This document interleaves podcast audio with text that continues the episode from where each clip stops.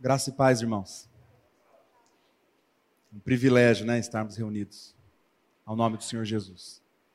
Gostaria que os irmãos me acompanhassem. Lucas capítulo 10. A porção de hoje é do versículo 10 até o versículo 16 do capítulo 10 do Evangelho de Cristo segundo Lucas. Então nós seguiremos nossos estudos aqui em Lucas Hoje, a porção que nos foi dada, o encargo que nos foi dado, está lá no capítulo 10, dos versículos 10 ao 16. Vamos ler? Quando, porém, entrardes numa cidade e não vos receberem, saí pelas ruas e clamai. Até o pó da vossa cidade, que se nos pegou aos pés, sacudimos contra vós outros. Não obstante, sabei que está próximo o reino de Deus. Digo-vos que naquele dia haverá menos rigor para Sodoma do que para aquela cidade. Ai de ti, Corazim, ai de ti, Betsaida, porque se em Tiro e em Sidom se tivessem operado os milagres que em vós se fizeram, há muito que elas se teriam arrependido, assentadas em pano de saco e cinza. Contudo, no juízo, haverá menos rigor para Tiro e Sidom do que para vós outras. Tu, Cafarnaum, elevar-te-ás porventura até o céu, descerá até o inferno. Quem vos der ouvidos, ouve-me a mim. E quem vos rejeitar, a mim me rejeita. Quem, porém, me rejeitar, rejeita aquele que me enviou. Pai amado, essa é a tua santa e inspirada palavra, Senhor. Abra os nossos olhos, abre o nosso coração, ilumina o texto sagrado, para que essa palavra edifique a tua igreja e chame os pecadores ao arrependimento. E nós oramos no precioso nome que está acima de todo nome, o nome do nosso amado Senhor e Salvador Jesus Cristo. Amém.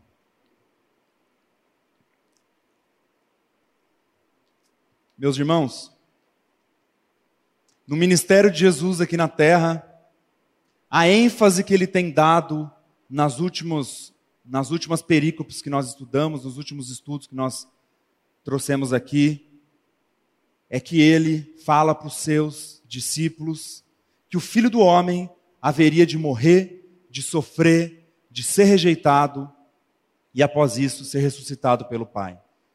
E ele vem proferindo essas palavras, mostrando que o caminho da cruz é o caminho de perseguição, é o caminho de sofrimento, é o caminho de rejeição a esse mundo. E ele vem enfatizando isso para os seus discípulos. Até o momento, no capítulo 9, dos versículos 22 a 25, que nós vemos que Jesus mostra a seriedade que é seguir a Cristo, que é o seguir. Onde ele diz: aquele que quiser, tome a sua cruz, negue-se a si mesmo, dia após dia, e siga-me. Então ali ele já começa a mostrar para os discípulos a seriedade que é de fato você seguir Jesus. E ele profere essas palavras e logo em seguida, ele com os discípulos são rejeitados numa aldeia samaritana. Nós vimos isso em dois, em dois estudos passados, se eu não me engano. Ali nos, no finalzinho do capítulo 9. Eles são rejeitados pelos samaritanos. E ali os discípulos experimentam na pele o que Jesus estava dizendo. Após essa rejeição, essa rejeição pelos samaritanos, Jesus de novo enfatiza e dá ênfase nesse chamado para aqueles que verdadeiramente o querem seguir. E ele fala: aquele que quer verdadeiramente me seguir, a prioridade sou eu. A motivação sou eu. Se você quer sepultar o seu pai antes como prioridade, não. Se você quer despedidos de casa antes como prioridade, não.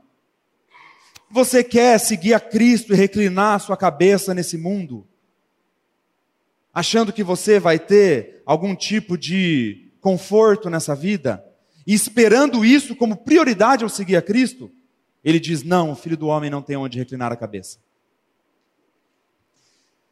Então, após todas essas palavras de Jesus, Só agora que ele envia os 70 para o campo missionário.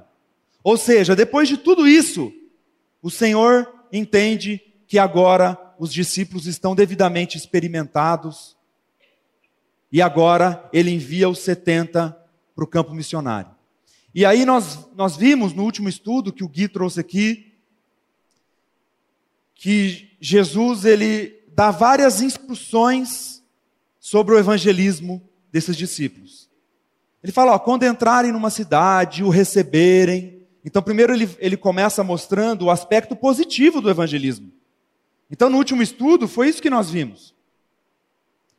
Que existe esse aspecto positivo. Quando as pessoas recebem a palavra de Deus com mansidão.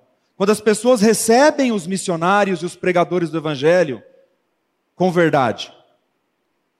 Então, ali, no versículo 8 e 9, ele fala: ó, come o que oferecerem a vocês, cumprimentem os irmãos com a paz, curem os enfermos daquela cidade, preguem o reino de Deus, anunciem o reino de Deus. Isso é muito maravilhoso, meus irmãos, porque Deus não precisa de nós. O Senhor não precisa de fato de nós. Mas quando nós vemos, e quando o Senhor abre o nosso coração para nos atentar à palavra de Deus, nós vimos que, com grande misericórdia, que é o Senhor usar pecadores caídos para a sua obra. E o Senhor envia esses 70 para alcançar corações daqueles que eram dele. Então, que grande privilégio. O Senhor nos chama como trabalhadores para a sua colheita. E agora, no texto de hoje, são palavras um pouco mais pesadas de Jesus. Por quê? Porque o aspecto aqui é um aspecto negativo. Ok, nós entendemos que como nós devemos agir quando a cidade e as pessoas daquela cidade nos receberem com mansidão e paz. Agora, e quando elas não receberem? E quando elas rejeitarem o Evangelho? E quando elas forem hostis ao Evangelho, hostis aos pregadores, duros com a palavra de Deus? E agora Jesus começa a falar de, dessa forma dos, daqueles que ouvem a mensagem de uma forma negativa, de uma forma de rebelião, de uma forma rebelde. Então, nos versículos 10 e 11, palavras de Jesus para nós. Quando, porém, entrardes numa cidade e não vos receberem, saí pelas ruas e clamai, até o pó da vossa cidade que se nos pegou aos pés, sacudimos contra vós outros. Não obstante, sabei que está próximo o reino de Deus. E esses 70 discípulos que estavam com Jesus, eles não deveriam e não poderiam esperar receptividade favorável em todos os lugares. Assim como nós falamos aqui já, Jesus ele esperou um tempo de caminhada com esses irmãos para que assim o Senhor entendesse que eles estavam aptos, experimentados para o envio missionário. E esses discípulos, eles deveriam saber que eles não seriam recebidos de forma positiva em todos os lugares. Eles tinham acabado de ser rejeitados por uma aldeia samaritana. E quando nós olhamos para a vida de Jesus até aqui, até o ponto do, do ministério de Jesus que nós estamos meditando aqui, nós vemos que Jesus, ele foi rejeitado em várias situações e ainda seria em muitas outras. Jesus, num ponto ápice da rejeição do seu, do seu ministério, na sua própria terra natal. Na verdade, Jesus ele nasce em Belém, mas ele foi criado em Nazaré. Então ele era de Nazaré. E nós vemos no capítulo 4 de Lucas que Jesus ele entra numa sinagoga em Nazaré.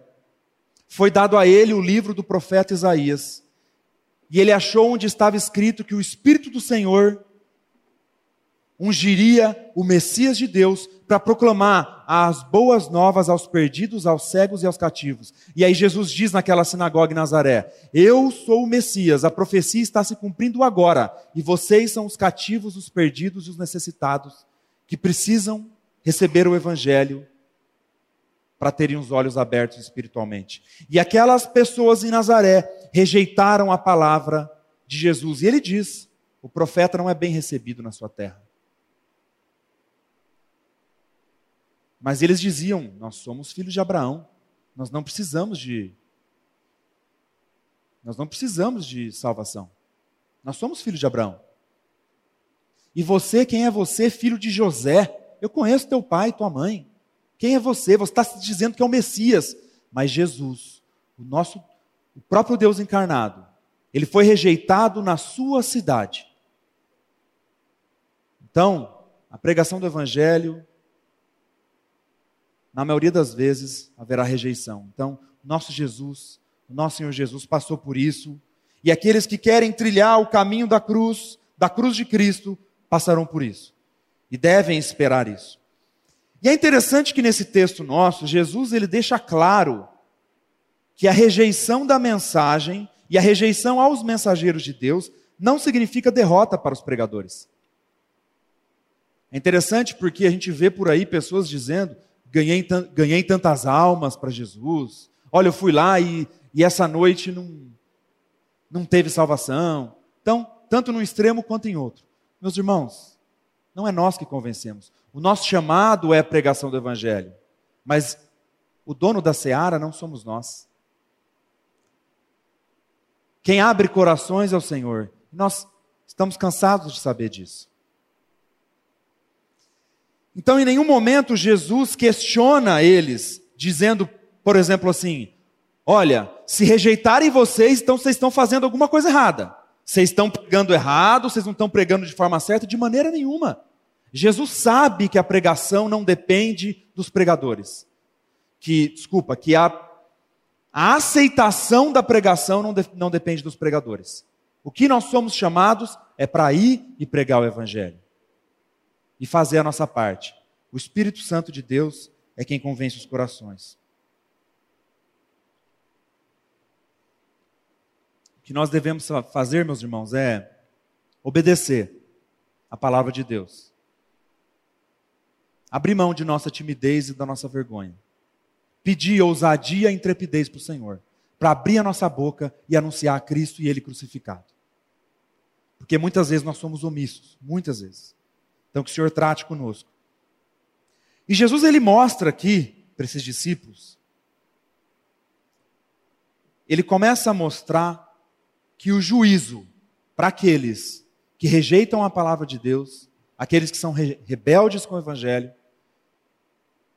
o juízo para esses será público e visível. E nós começamos a ver isso quando ele diz que até o pó da vossa cidade que se nos pegou aos pés, sacudimos contra vós outros.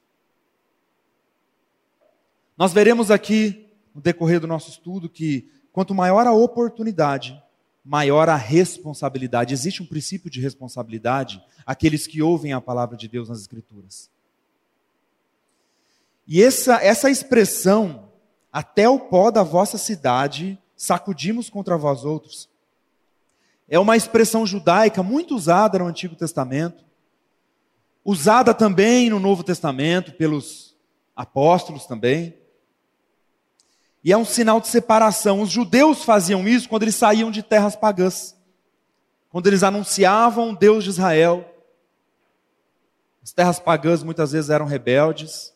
Eles falavam: Ó, até o pó dos vossos pés nós sacudimos. É mais ou menos é mais ou menos o mesmo sentido daquela expressão de que, meu irmão, as minhas mãos estão limpas. Eu lavo minhas mãos porque eu preguei o evangelho para você. Você sabe da verdade, você ouviu a verdade. Então, é, esse é o sentido dessa expressão. Nós vemos no capítulo 9 de Lucas que Jesus já fala isso para os doze apóstolos. Então ele não, ele não dá essa. Ele não fala essa expressão só para os 70 discípulos aqui, ele fala para os doze apóstolos também. No versículo 5, lá do capítulo 9, ele fala: Onde quer que não vos receberem, ao sairdes daquela cidade, sacudi o pó dos vossos pés em testemunho contra eles. É sinal de juízo. Juízo público e visível daqueles que são rebeldes com o Evangelho.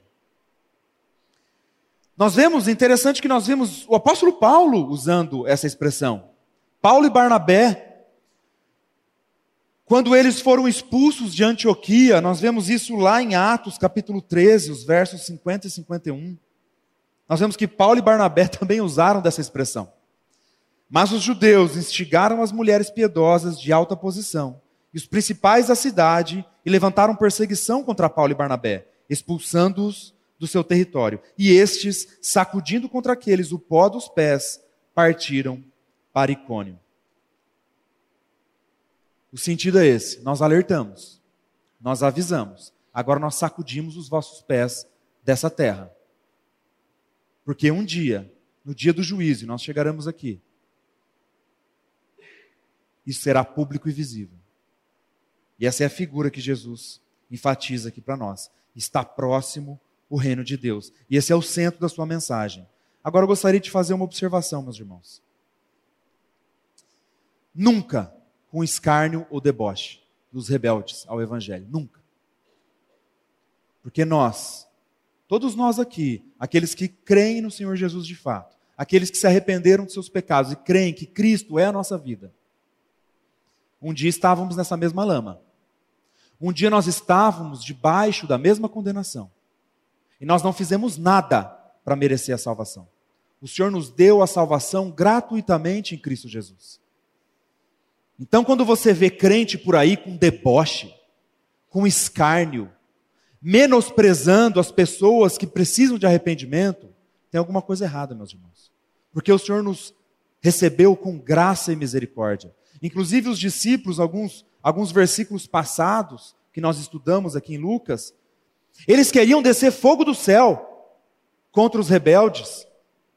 E Jesus diz: Eu não vim para condenar, eu vim para salvar. Vocês não estão pedindo do jeito certo, nem no momento certo. Isso não cabe a vocês. O juízo cabe a mim. O Pai me deu autoridade para julgar. Então, quando nós vemos os discípulos indo, pregando o evangelho, e nas cidades rebeldes, mostrando publicamente que e deixando claro que a mensagem foi pregada, isso é por amor aos perdidos. É por amor àqueles que não conhecem o evangelho. Todos nós aqui temos familiares e amigos que são rebeldes ao Evangelho, pessoas que não conhecem a Cristo, pessoas que não têm uma vida nova em Cristo. E qual que é o nosso sentimento? Qual que deveria ser o nosso sentimento? O sentimento de compaixão, de amor por essas pessoas.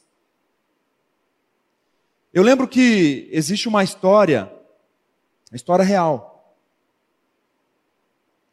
daquela menininha que ouviu, até virou filme essa história, a menininha que ouviu na, na aula de geografia que quando a on, as on, o mar recuava, o tsunami viria. Ela era bem novinha, não lembro exatamente a idade dela, devia ter uns 11, 12 anos. Ela estava na praia com a família dela e o mar recuou. Muitas pessoas começaram a achar legal, tirar fotos, filmar, mas ela lembrou da história da aula de geografia. E ela começou a alertar por amor e compaixão as pessoas, começou a alertar as pessoas para que corressem da praia, fugissem, porque o tsunami viria. E o tsunami veio. Muitas pessoas ouviram a mensagem daquela garota e foram salvas. Agora, muitos foram rebeldes, não deram ouvidos. E morreram naquele dia. Eu fiz essa comparação porque nós muitas vezes podemos ser aquela garota só que aquela garota fugindo com a família e não avisando ninguém. Só que com uma coisa infinitamente mais séria do que um tsunami. Que é a ira de Deus sobre aqueles que não estão em Cristo. Isso chegará.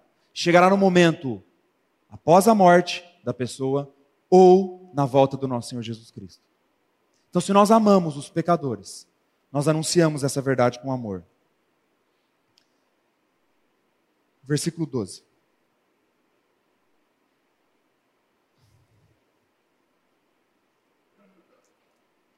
Digo-vos que naquela, naquele dia haverá menos rigor para Sodoma do que para aquela cidade. Meus irmãos, quando nós pegamos, e até existem algumas versões de Bíblia que colocam as palavras de Jesus em vermelho, até nos facilita isso. Mas quando nós vamos para os evangelhos, e nós pegamos as palavras de Jesus. E quando nós começamos a olhar com calma tudo que ele falou, Jesus falou muito de juízo. Jesus muitas vezes foi duro. Por quê? Porque ele amava os pecadores. E ele precisava falar daquele jeito. Então, muitas vezes o Senhor falou sobre a condenação que viria, falou sobre o inferno, falou sobre juízo, falou sobre aqueles que rejeitam. Quantas vezes, meus irmãos? Nesse estudo de Lucas que nós temos feito aqui mesmo, quantas vezes palavras de Jesus são duras? Tome sua cruz, negue-se a si mesmo, venha após mim. Eu sou a prioridade, eu sou a verdadeira motivação. Aqueles que não se arrependerem padecerão condenação. Quantas vezes Jesus falou isso, meus irmãos?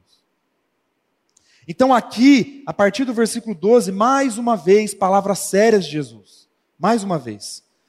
Porque o nosso Senhor Jesus, Ele é amor. Ele é o próprio amor.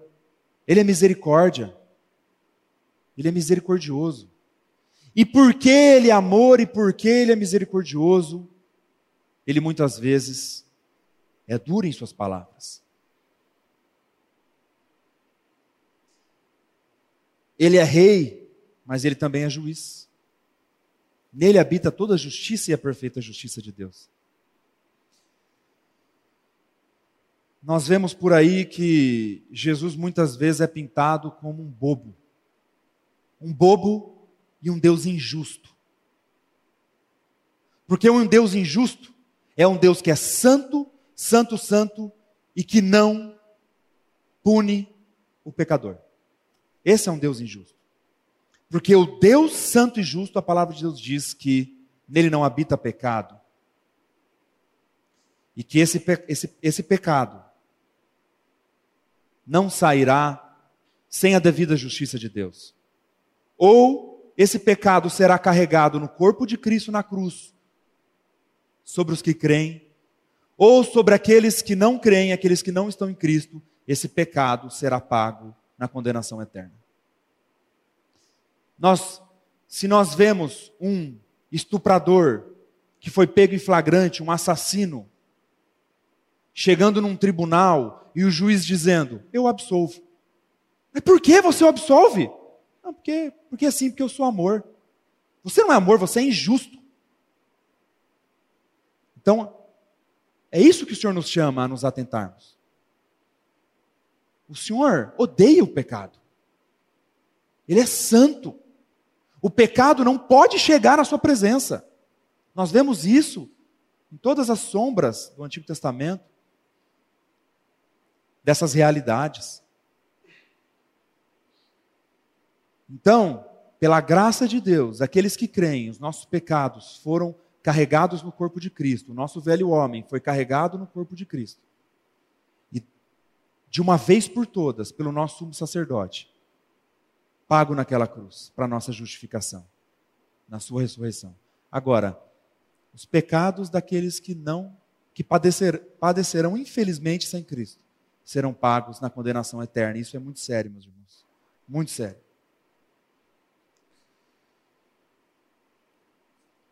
E aí Jesus ele usa uma, uma expressão aqui no versículo 12, que é uma expressão que se você for atentar nos evangelhos, quando ele diz, digo-vos.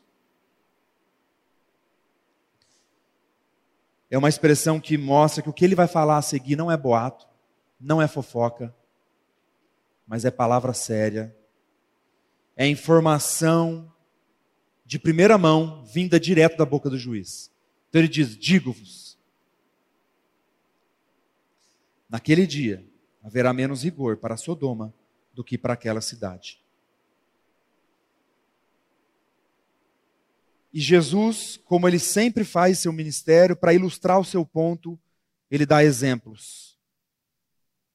Ele dá exemplos de cidades cujo julgamento seria diferente, baseado no nível de exposição da verdade que essa cidade teve. Aí ele começa a dizer uma coisa muito interessante: haverá menos rigor para Sodoma do que para aquela cidade. Ou seja, a cidade que rejeita o evangelho sofrerá mais do que Sodoma. Interessante isso. Jesus indica aqui que, há, que haverá graus de punição no lago de fogo. Haverá graus de punição no lago de fogo. É uma verdade que muitas vezes nós não nos atentamos biblicamente. Eu creio e nós cremos que o castigo é igual na duração, mas ele é diferente na intensidade. Porque a palavra de Deus nos mostra isso. Então ele ele vai variar segundo a exposição e a responsabilidade, a exposição da verdade que cada um recebeu do evangelho. Aí você pode perguntar: então existe pecadinho e pecadão? Existe diferença entre pecados? Olha, em relação à condenação eterna, a nossa natureza pecaminosa já nos condena. Um pecado já nos leva para a condenação eterna. Tiago diz, lá no capítulo 2, que qualquer que guarda toda a lei, mas tropeça em um só ponto, se torna culpado de todos. Lembram do pecado de Adão, de Adão e Eva? Um pecado. Uma desobediência. Olha o que aconteceu. Então, em relação ao que é necessário do pecado para te condenar, ok, os pecados podem ser colocados num pé de igualdade. Agora, no aspecto do nível da punição, do nível da severidade, meus irmãos, a Escritura é clara. Existirá maior rigor e menor rigor em alguns casos. Ambos serão terríveis e eternos. Mas haverá, isso cabe ao Senhor, compete a Ele, mas Ele disse que haverá essa diferença. Eu gostaria de dar alguns exemplos para os irmãos. Quando o apóstolo Paulo, na sua primeira carta aos Coríntios, quando ele fala sobre aquele imoral que estava tendo relações com a sua madrastra, e ele diz que esse pecado é tão imoral, mas tão imoral que não é cometido nem pelos ímpios, nem pelos pagãos. Ali demonstra que aquele pecado era mais imoral do que muitos pecados. Provérbios diz no capítulo 6 que seis coisas o Senhor aborrece, e a sétima o Senhor abomina. O que o Senhor abomina, meus irmãos? Aquele que semeia contenda entre os irmãos. Que o Senhor tenha misericórdia de nós. Porque muitas vezes nós semeamos contenda. Às vezes a gente nem percebe. E nós estamos semeando divisão, semeando contenda. E o Senhor abomina. Uns ele, ele aborrece e esse ele abomina. Então aqui nós já vemos esse aspecto de diferença, de intensidade. O apóstolo João, na sua primeira carta, ele difere, ele difere pecado não para a morte, de pecado para a morte. E ele diz: por esse que comete pecado para a morte, isso é, isso é duro, mas é a palavra de Deus que diz. Por esse que comete pecado para a morte, por esse eu digo, eu digo que nem ore. Nem ore por esses. O apóstolo João diz isso inspirado pelo Espírito Santo. E por mais que você tem uma interpretação, não vou entrar nesse mérito aqui do pecado para a morte. Ó, oh, Pedro, eu entendo que aqui é a blasfêmia contra o Espírito Santo, que é a rebeldia, rebeldia total do ímpio, que é a dureza total do coração. Independente, a palavra nos mostra que há um nível maior de endurecimento e um nível menor. Então, a divergência entre esses pecados está sempre ligado, principalmente ligado no princípio da responsabilidade. Todos nós nascemos culpados diante de Deus. Não há um que é indesculpável. Não há um que é indesculpável. A palavra de Deus diz lá em Romanos capítulo 1 que não há quem seja desculpável perante o Senhor. Todos somos indesculpáveis. E todos que morrerem sem Cristo sofrerão eternamente. Mas o grau do juízo está relacionado à luz que recebemos do Evangelho. Esse é o princípio da responsabilidade. Eu gostaria que os irmãos abrissem comigo em Números, capítulo 15. Números, capítulo 15, dos versos 29 ao 31, porque desde o Antigo Testamento nós já vemos esse princípio da responsabilidade entre pecados. E a palavra de Deus diz assim: Para o natural dos filhos de Israel e para o estrangeiro que no meio deles habita, tereis a mesma lei para aquele que isso fizer por ignorância.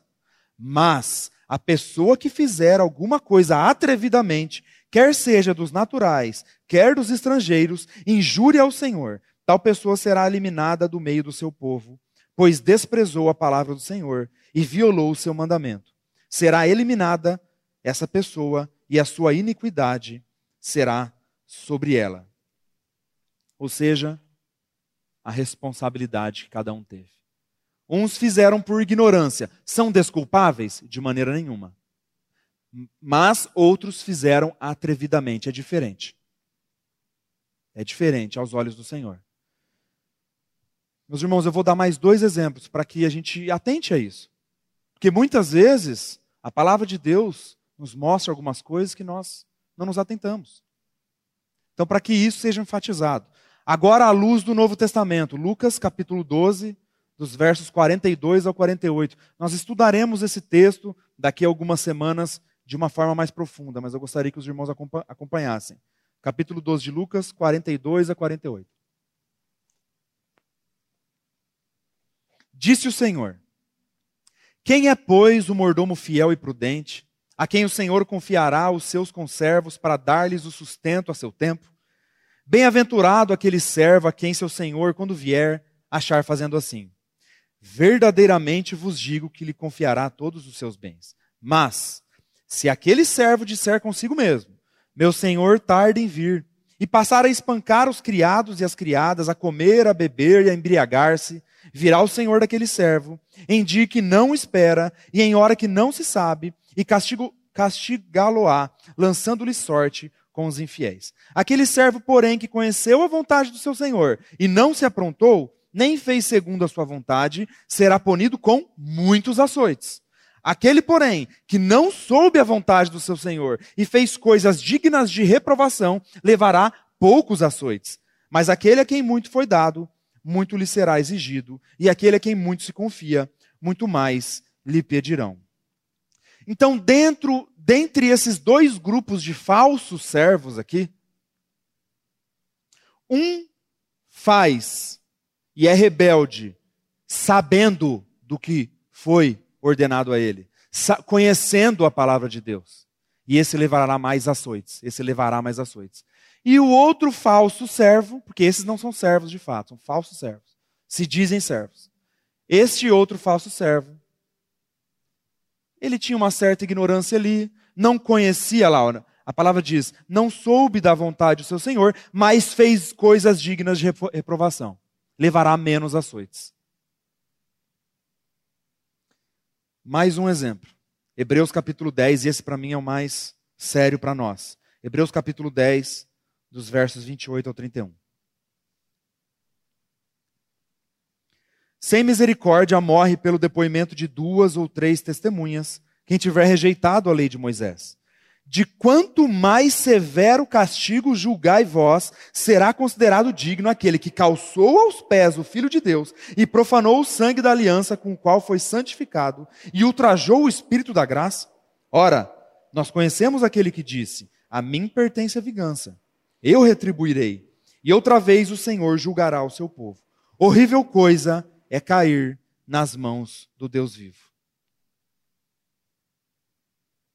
Falsos crentes aqui, que conheciam intelectualmente a palavra de Deus, intelectualmente, mas foram rebeldes. O texto aqui não está falando de perda de salvação. Aqueles que estão em Cristo trilham o caminho da cruz e o Senhor persevera esses. Esses perseveram no Senhor. O Senhor começou boa obra e é fiel para completá-la. Agora, os falsos crentes, aqueles que se dizem filhos de Deus, mas de fato não são, assim como as multidões que nós estudamos aqui duas semanas atrás. Esses experimentam da graça que há no convívio dos santos, mas nunca de fato nasceram de novo. E esses padecerão maior castigo. Um castigo mais intenso. De quanto mais severo o castigo. A palavra de Deus diz isso para nós. Então, rejeitar a Cristo é mais severo que rejeitar a lei de Moisés. O autor de Hebreus diz isso. Um exemplo disso é Judas. Judas experimentou tudo isso mas rejeitou o Senhor. A palavra o chama de filho da perdição. Isso é muito triste, meus irmãos. Muito triste porque esses padecerão maior sofrimento. Então eu, gostaria, eu, eu, eu queria mesmo, de fato, irmãos, deixar isso bem estabelecido para nós. Porque eu vejo muita confusão em relação a isso. A condenação é eterna, mas a intensidade é eterna para todos, mas a intensidade varia de acordo com grau de responsabilidade. Então Jesus ele diz, voltando para o nosso texto, que haverá menos rigor para Sodoma do que para aquela cidade que rejeitar o evangelho. No dia do juízo vai ter menos rigor para Sodoma. Quem era Sodoma? Eu preciso dizer para vocês quem foi Sodoma. Que cidade era Sodoma? Nós vemos lá em Gênesis capítulo 19 que Sodoma era um antro de depravação, de imoralidade, que Deus destruiu. E os judeus daquelas cidades que Jesus está falando aqui, eles conheciam a história de Sodoma. Imagine só para esses ouvir de Jesus: haverá mais rigor para mim do que para Sodoma, aquela cidade imoral. Meus irmãos, como é sério isso. Porque Sodoma sempre representou impiedade, e Sodoma também sempre representou juízo de Deus. Quando nós olhamos para Sodoma, que nós lembramos que, que Deus destruiu Sodoma. Olha como é conhecida essa cidade. E o Senhor Jesus está dizendo categoricamente e de forma absoluta que aqueles que rejeitarem o santo evangelho de Jesus Cristo padecerão maior, mais severa condenação. Isso é muito, muito, muito sério. Muito sério. Então isso seria chocante para os habitantes daquela cidade, porque eles eram judeus e eles conheciam o Antigo Testamento e eles sabiam quem era Sodoma. E aí Jesus continua e fica pior. Dos versos 13 ao, ao verso 15.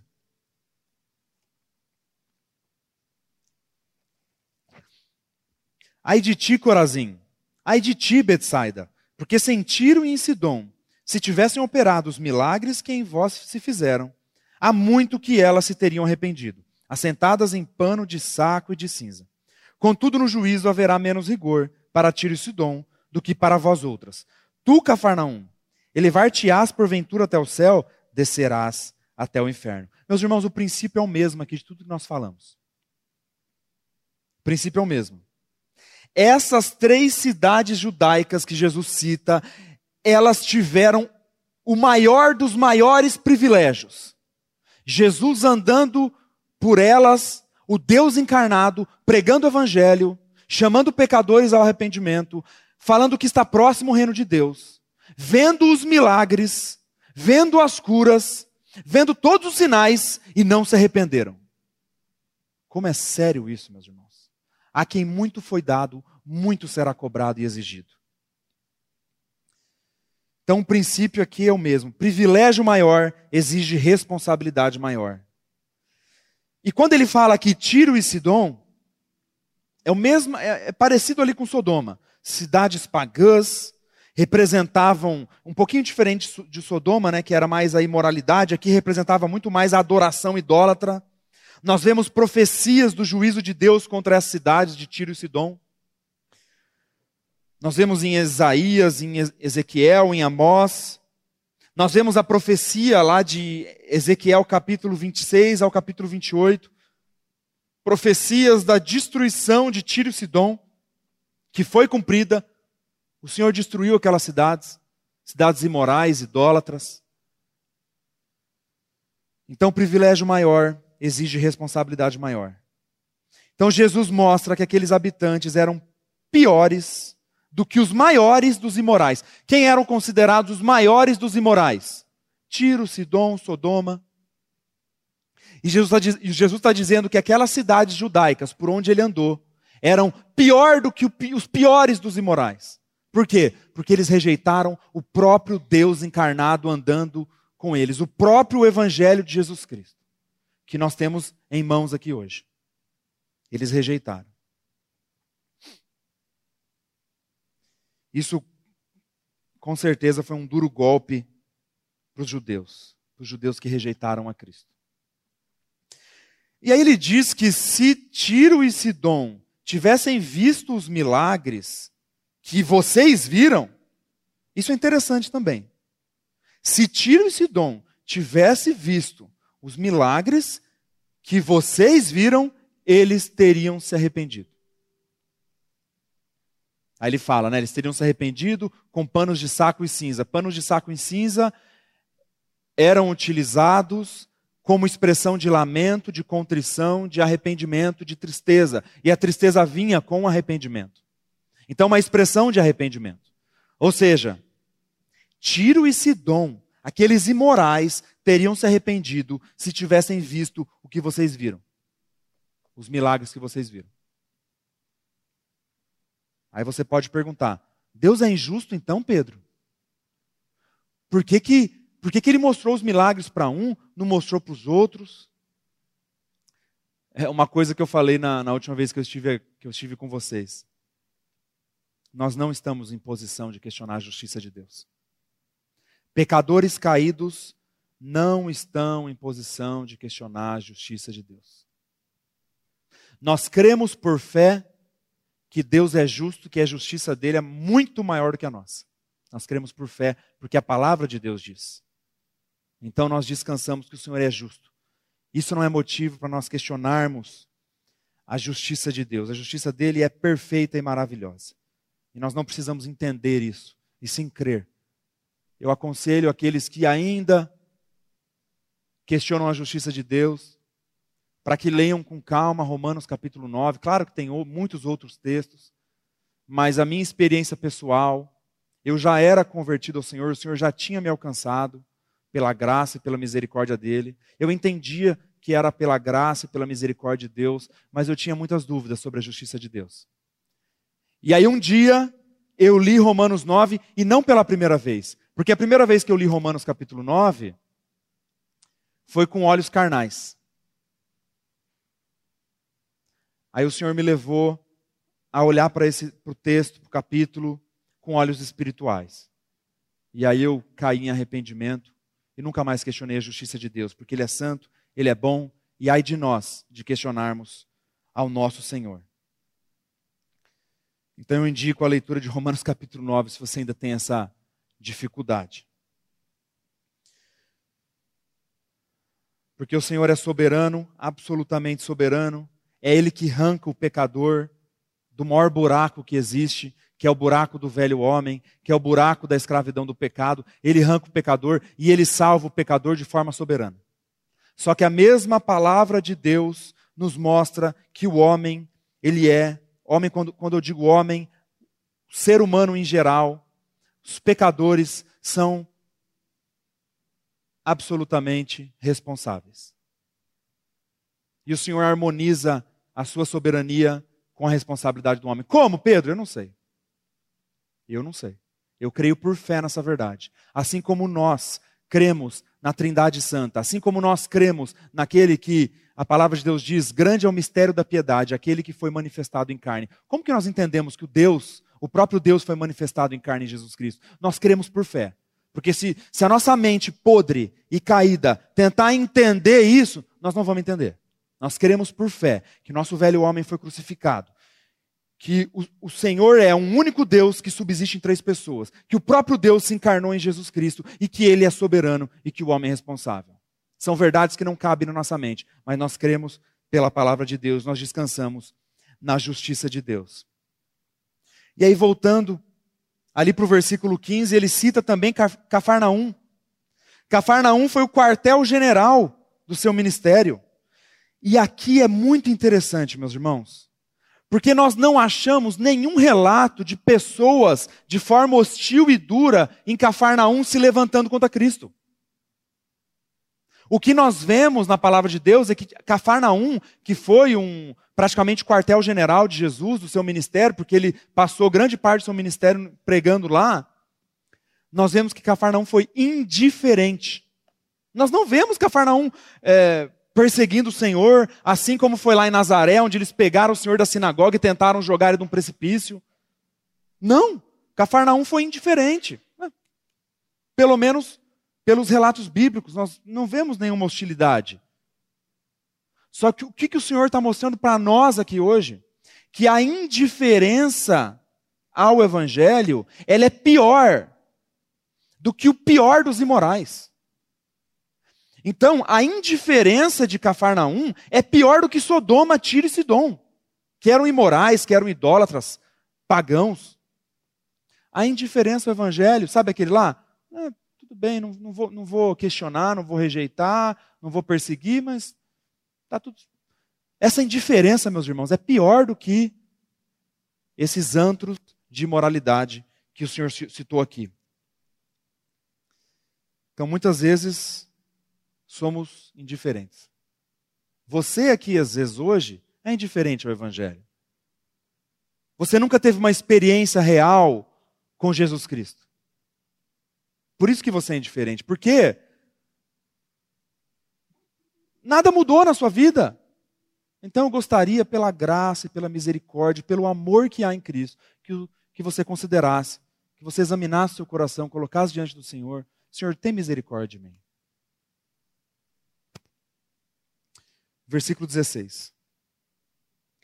Quem vos der ouvidos, ouve-me a mim. E quem vos rejeitar, a mim me rejeita. Quem, porém, me rejeitar, rejeita aquele que me enviou. Isso, isso é muito lindo, meus irmãos. Isso mostra a união do crente com Cristo. A união do crente com nosso Senhor. Quem recebe os mensageiros do Evangelho, ou seja, no nosso texto está sendo representado pelos 70 discípulos que o Senhor enviou. Quem recebe os mensageiros recebe a Cristo. E quem recebe a Cristo recebe ao Pai. Uma coisa leva a outra. E quem rejeita os mensageiros, automaticamente rejeita Cristo, automaticamente rejeita o Pai. Consequentemente, rejeita o Pai. Ou seja, o Senhor fala através da sua igreja. O Senhor fala através dos seus. Nós estamos unidos ao nosso Senhor. Aqueles que creem. Eu vou citar alguns versículos, não precisa abrir. O apóstolo João, na sua primeira carta, ele diz: Quem nega o filho não tem o pai. Quem confessa o filho tem o pai. Jesus disse várias vezes, no Evangelho de João a gente vê isso também: aquele que não honra o filho, não honra o pai. No mesmo Evangelho de João, capítulo 15, ele diz: Aquele que me odeia, odeia também a meu pai. Ou seja, o filho e o pai é um combo. Você pediu um, vem o outro. Você não quer um, não vai ter o outro. É um combo. Nós vemos pessoas hoje que se dizem crer no pai, mas não no filho. A palavra de Deus diz que é impossível. Se você crê no Pai, verdadeiramente você crê no Filho. Se você crê no anúncio do Evangelho, nos mensageiros verdadeiros de, de Deus, você crê no Filho. E você crê no Pai. Você crê nos apóstolos, na doutrina dos apóstolos. Você crê na, na, nas palavras que foram proferidas pelos apóstolos, inspiradas. Outro exemplo, além dos 70, aí automaticamente você crê no Filho de Deus, que é o nosso Salvador e automaticamente você crê no Pai. Por exemplo, quando o Senhor alcançou Saulo daquela forma maravilhosa e soberana, Jesus Cristo não estava mais fisicamente aqui na terra. E ele alcança o apóstolo Paulo e ele diz o que? Saulo, Saulo, por que me persegues? Quem que Saulo perseguia? Jesus Cristo fisicamente na terra? Não. Saulo perseguia a igreja de Jesus automaticamente ele perseguia Jesus. Por isso Jesus fala: por que me persegues? Porque você está perseguindo o meu corpo. Sou eu. São os que me representam.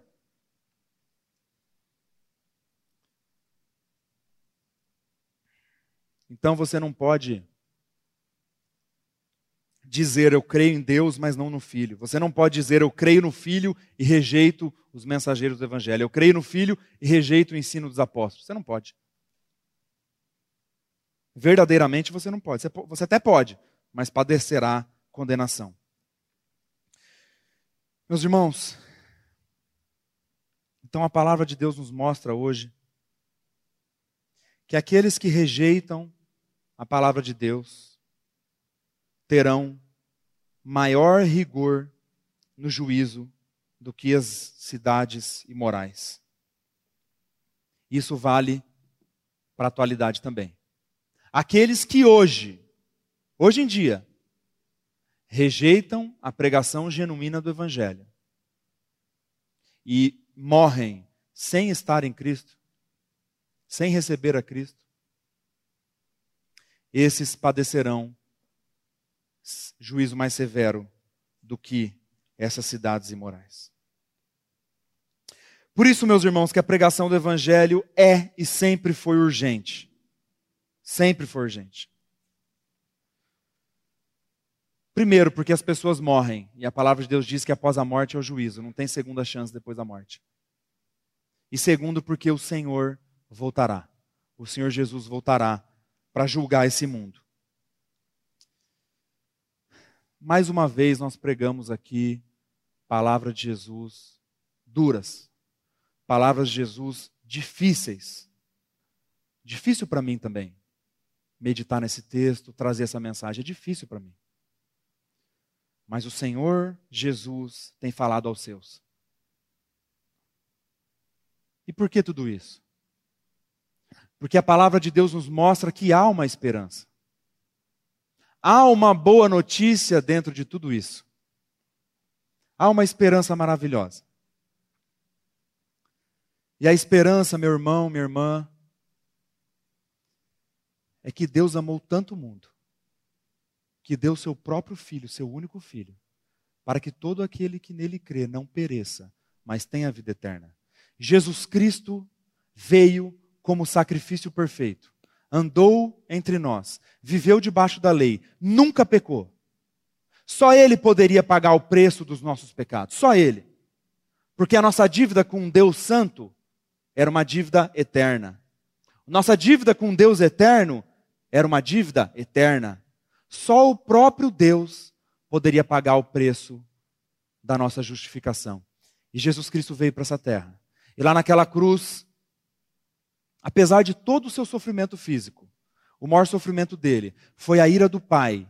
A ira do Pai foi derramada sobre Jesus Cristo, sobre o seu único filho. Aquele que é um com o Pai, aquele que é o próprio Deus encarnado, sofre a ira do Pai naquela cruz. Recebe a nossa iniquidade, a iniquidade de todo aquele que crê. Carrega no seu corpo os nossos pecados. Morre. Mas a palavra de Deus diz que a morte não o deteve. A morte não deteve o Rei dos Reis. Ao terceiro dia, o Pai, aceitando aquele sacrifício, ressuscita Jesus Cristo dentre os mortos.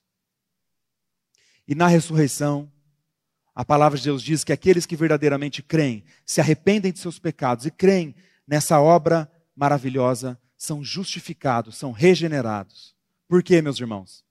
Porque nós que confessamos a Cristo, cremos que o nosso corpo de pecado foi destruído na cruz. O nosso corpo, que era escravo desse mundo, escravo do diabo, escravo da nossa carne, escravo dos nossos pecados, foi destruído na cruz.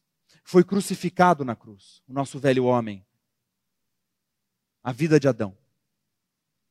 E quando ele ressuscita, meus irmãos, ele nos deu uma nova vida. Nós cantamos aqui: o passado já não mais tem poder, pois novo sou. Aqueles que estão em Cristo são novas criaturas. São novas. Essa é a mensagem do Evangelho. Essa é a mensagem da esperança. Que coisa maravilhosa. Eu gostaria de dar um exemplo, um testemunho que aconteceu com um irmão nosso aqui. Acho que a maioria que sabe a tribulação que o Marcinho e a Vanessa passaram com a Estherzinha, filha deles, que teve problemas sérios de saúde, ficou internada, teve convulsão, teve uma parada cardiorrespiratória, foi terrível. E conversando com eles, eles falaram duas coisas muito interessantes depois dessa experiência terrível que eles tiveram. A primeira, que quando nós olhamos para nós, nós não suportamos sofrimento. Mas Jesus Cristo sofreu a pior das dores naquela cruz para nos resgatar. Então ali, quando nós vemos que nós não suportamos sofrimento, nós podemos olhar para Cristo entender que Ele sofreu o pior dos sofrimentos, que foi a ira de Deus sobre o pecado. Por nós. Em nós. Ele em nós.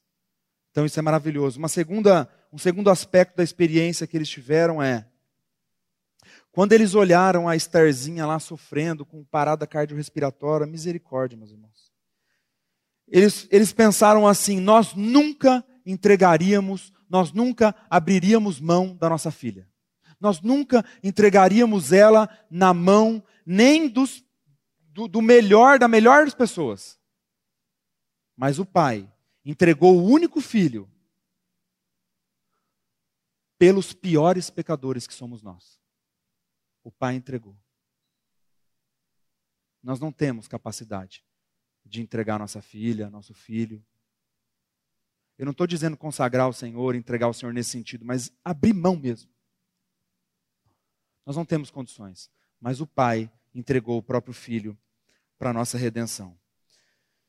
Meus irmãos, eu gostaria de finalizar com uma passagem que está lá em Efésios capítulo 2, passagem bem conhecida, do versículo 1 ao versículo 10.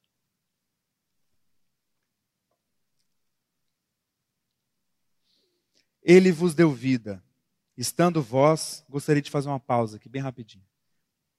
Estando vós praticando boas obras? Não. Estando vós cuidando dos, dos doentes e necessitados? Não. Estando vós mortos nos vossos delitos e pecados, nos quais andastes outrora, segundo o curso desse mundo, segundo o príncipe da potestade do ar, do espírito que agora atua nos filhos da desobediência, entre os quais também todos nós andamos outrora, segundo as inclinações da nossa carne, fazendo a vontade da carne e dos pensamentos, e éramos, por natureza, filhos da ira, como também os demais. Mas Deus, sendo rico em misericórdia, por causa do grande amor com que nos amou, e estando nós, de novo, estando nós, amando uns aos outros? Não. Estando nós vivendo maravilhosa comunhão? Não. Estando nós mortos em nossos delitos, nos deu vida juntamente com Cristo. Pela graça sois salvos. E juntamente com Ele nos ressuscitou e nos fez assentar nos lugares celestiais em Cristo Jesus, para mostrar nos séculos vindouros a suprema riqueza da Sua graça em bondade para conosco em Cristo Jesus. Porque pela graça sois salvos, mediante a fé. Isso não vem de vós, é dom de Deus, não de obras para que ninguém se glorie, pois somos feitura dele, criados em Cristo Jesus, para as boas obras, as quais Deus, de antemão, preparou para que andássemos nela. Vamos orar? Pai amado,